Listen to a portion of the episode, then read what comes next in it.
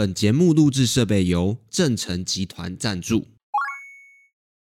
一个迷音广不广泛，跟你有没有办法把这个迷音应用到让很多人知道，有点来自于说，第一个你在复制这个文化、这个图腾的能力，嗯，然后第二个就是观察力，就是一样看一个东西，有些人就看得出它比较有趣，那有些人就看完就觉得说啊，它就是那个样子，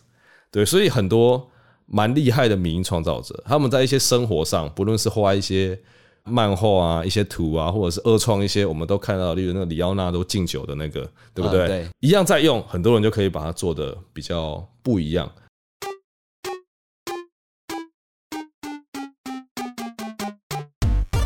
欢迎收听《迷成品 Podcast》，今天读什么单元？大家好，我是子瑜。都是提到“迷音”两个字，你的脑海里会想出什么画面呢？是那个自由的男人，或者是黑人问号嘞？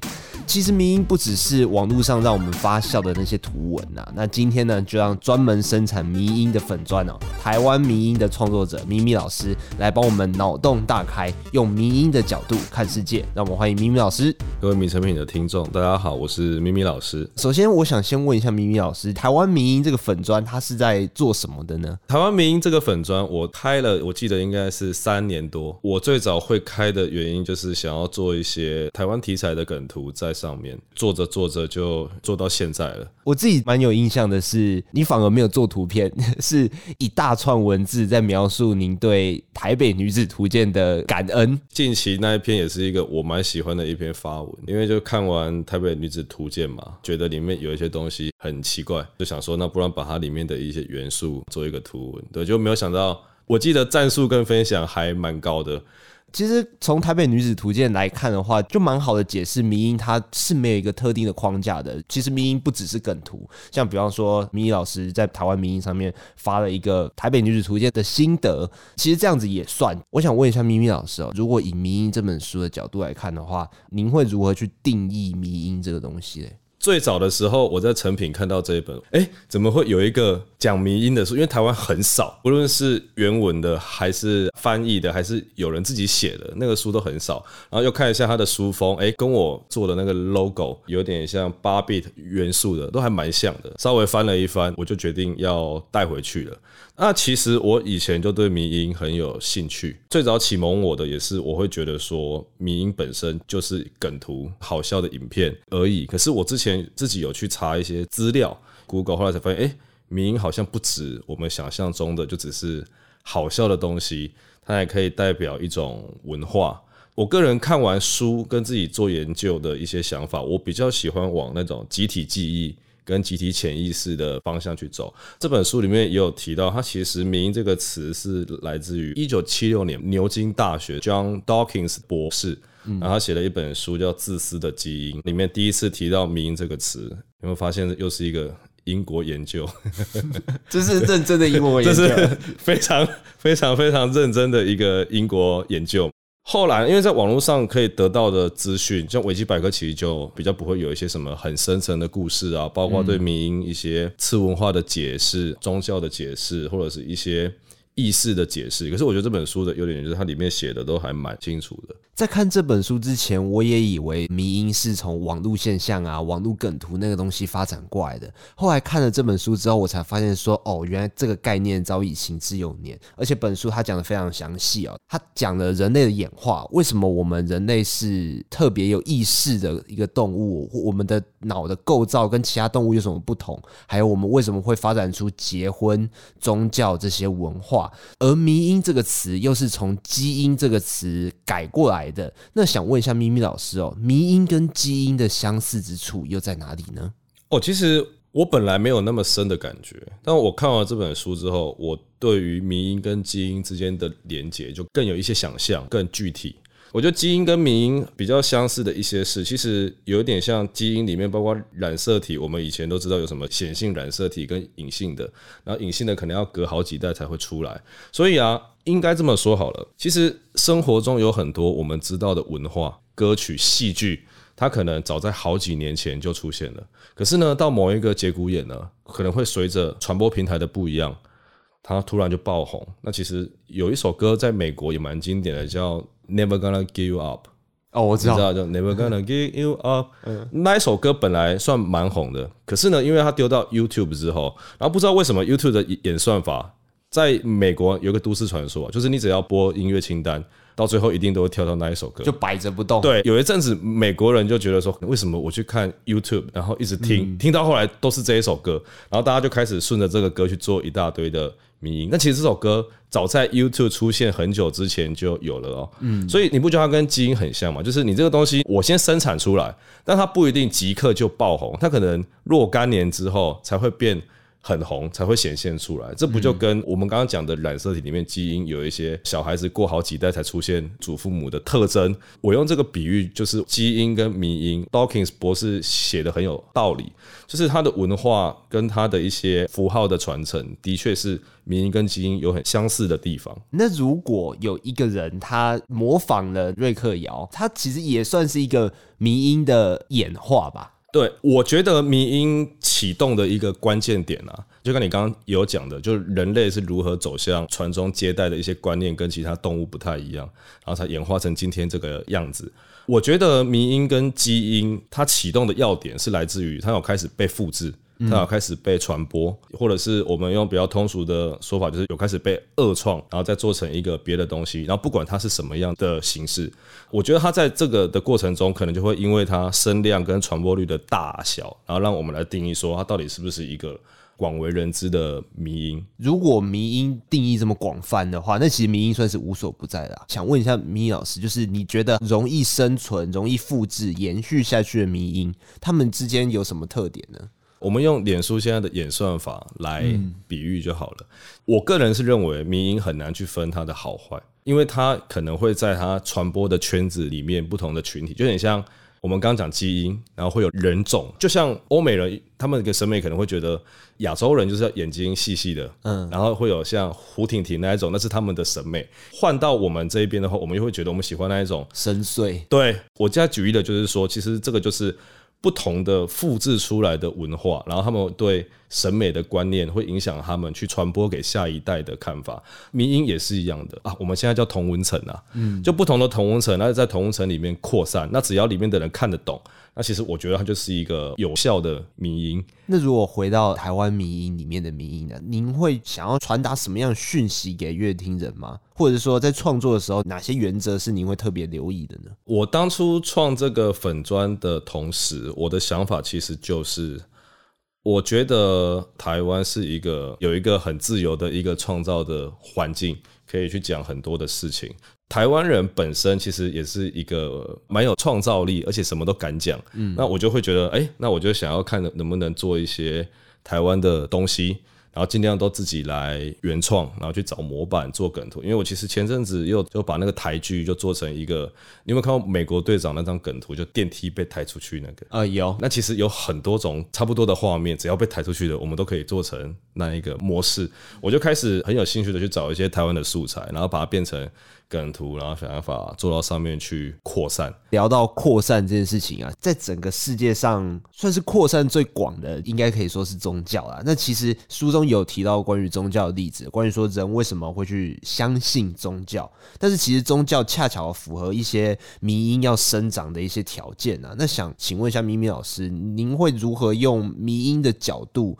去看宗教的形成呢？我觉得你这个题目问的很好。这本书宗教的篇幅比较偏中后，它不是一开始就提出那个民音跟宗教的关联，因为我们现在看民音都是梗图嘛、影片嘛，所以我这本书我看到很前面的时候，我就一直觉得说，诶，究竟是？文字存在以前有迷因，还是文字还没存在的时候，命这个东西就一直在的。然后我后来看完了整个答案，我认为说，诶，其实文字还没出现前，我们还没来得及去记录很多东西前，迷因可能就早就存在于人类的文化当中。就例如像我看完一个东西，然后我觉得会怕。然后我去教导我的下一代说：“你不要接近那个东西。”那我的下一代再跟后面的那一代说：“你不要接近哪一个。”诶，渐渐的，我们大家就会形成一个文化，就是说：“诶，我们要去敬畏，要离这个东西远一点。”那其实这个东西是不用文字，只要沟通，对不对？人与人之间有办法传递或者是复制的，对，就是只要我有办法把这个概念去跟你讲，然后它就会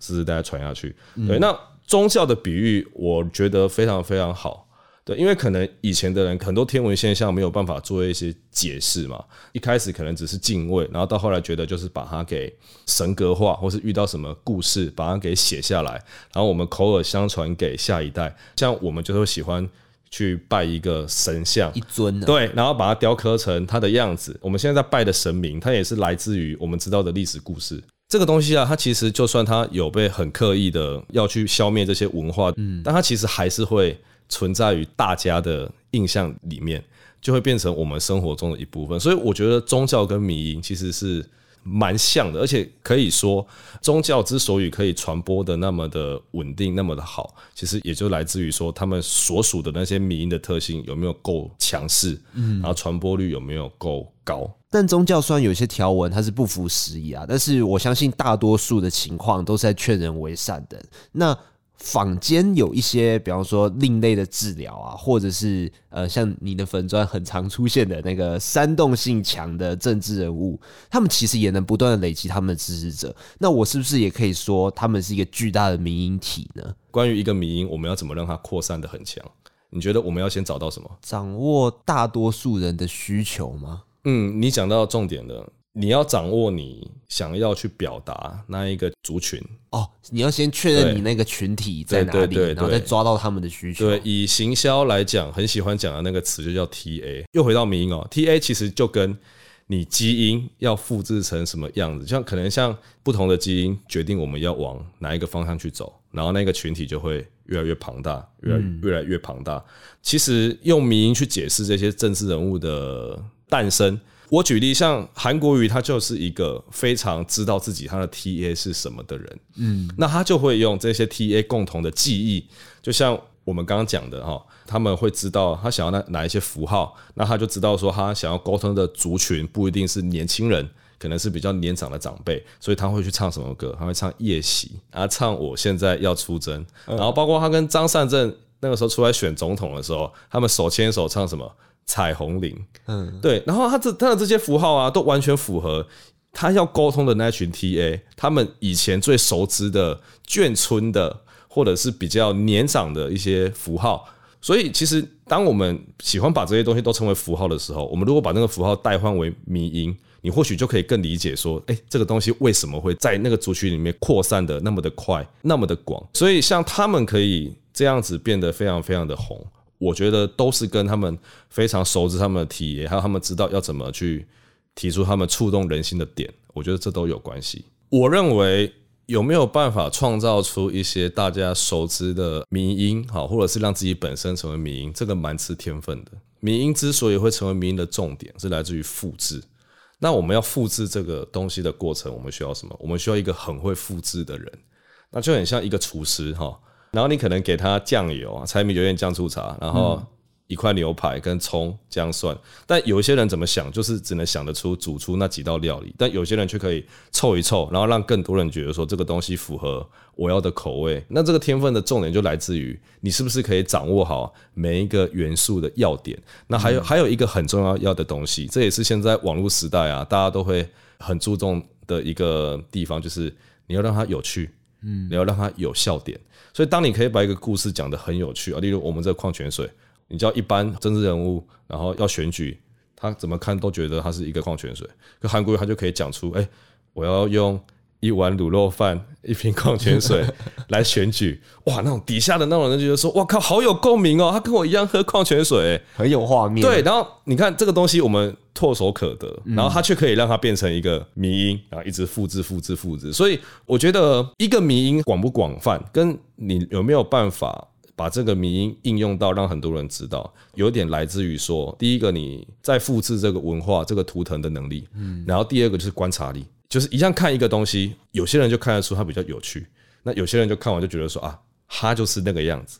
对，所以很多。蛮厉害的民营创造者，他们在一些生活上，不论是画一些漫画啊、一些图啊，或者是二创一些，我们都看到，例如那个李奥纳都敬酒的那个，对不对？一样在用，很多人就可以把它做的比较不一样，这是一种蛮好玩的东西。但我必须说，迷因这个东西常常，因为我们刚刚讲的，它是对这个文化的一个再解释、再复制。所以，当我们意图去创造一个迷因的时候，就很像我们在从这个东西去解释、再讲另一个话。那我们可能差别只是在于，我们把这个图像做别的衍生。对，那它就很容易去冒犯到不同的族群。因为就回到我刚刚中间讲的，迷因的东西，它扩散出去，它每一个族群对它的接受度其实就是不一样的。那可能就像人种一样，就是搞不好到现在还是会有一些人觉得啊，皮肤黑就是很难看，皮肤白就是很漂亮。它其实都是来自于不同族群之间的差异性，才会造成这一种我可能会觉得这个东西让我不太舒服的一个概念。像你如果是想要经营民营粉砖的话，你就必须得很熟知你的调性是在哪一边，不然你很有可能很容易就冒犯到一些特定的族群，或者是像 Facebook 上面有很多地域梗图社啊，那就很多人觉得说啊，我好不舒服，那就把它给检举掉，嗯，啊，你那个东西就都没了。所以尺度的拿捏，我觉得是个艺术啦，对，就跟讲脱口秀一样。尽管许多人对于迷音的理解还在这个梗图的范畴啊，那想问一下咪咪老师，可以透露一下未来想怎么样去玩迷音这件事情吗？不管是在台湾迷音，或者是其他的领域上面，或者是说你会期待说台湾迷音可以带来什么样的改变呢？因为我的粉专开的比较早，所以我的名字那时候取名叫台湾迷音。那其实出发点很简单，就是我想要做台湾的迷因。但我其实没有想要为台湾民音的这个圈子做一个代言，或是一个跟大家说，哎，我就是代表台湾民音，我没有这种那么无聊又幼稚的想法。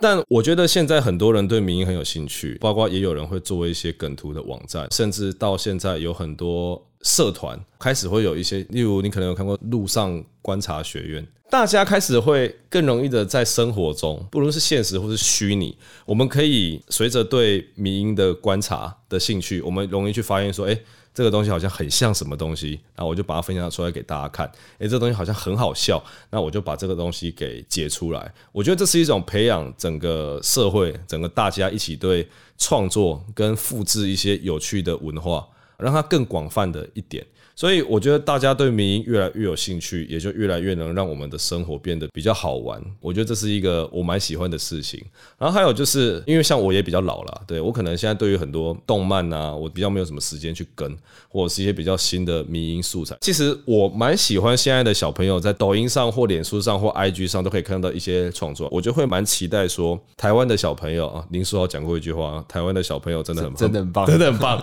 对不对？你看这又是一个迷音，我就很期待台湾的。一些小朋友很优秀的创作者，他们可以再继续从本土的角度去出发，做一些跟台湾或跟国际有关的迷音，然后让它形成一种文化。像泰国，其实泰国人蛮会做迷音的哦，而且泰国人真的很有创造力。有一个很棒的粉专叫那个低成本 cosplay，你有看过吧？哦，有，是一个。一个太古胖胖的男生，嗯，然后他所有的东西，他可以变成一个迷因。我觉得我蛮期待，而且我有信心，未来台湾的小朋友哈，也是可以做出一些这样子的东西，让他继续去扩散。所以这是我一个对台湾迷因的整个生态未来的想象。然后我自己的话，我是希望可以，因为我的粉砖流量还可以。所以我是希望未来可以慢慢的走向说，就帮助他们去扩散他们的东西，然后也可以介绍一些优秀的创作者给大家。啊，至于我会不会用影片或别的形式去玩，就可能就要看我这个老脸还有没有人要看的。对，对，好，非常谢谢咪咪老师今天的分享。其实迷因绝对不只是好笑的梗图啊，但也绝对不是什么可怕的阴谋啦。它提供了新的角度去诠释人事物，或许呢会让我们有新的发现。今天的节目就到这里，邀请大家到诚品书店全台门市，或是点阅节目资讯栏寻找八旗文化出版的《迷因》。谢谢大家的收听，也谢谢今天来宾咪咪老师，我们下次见，拜拜，拜拜。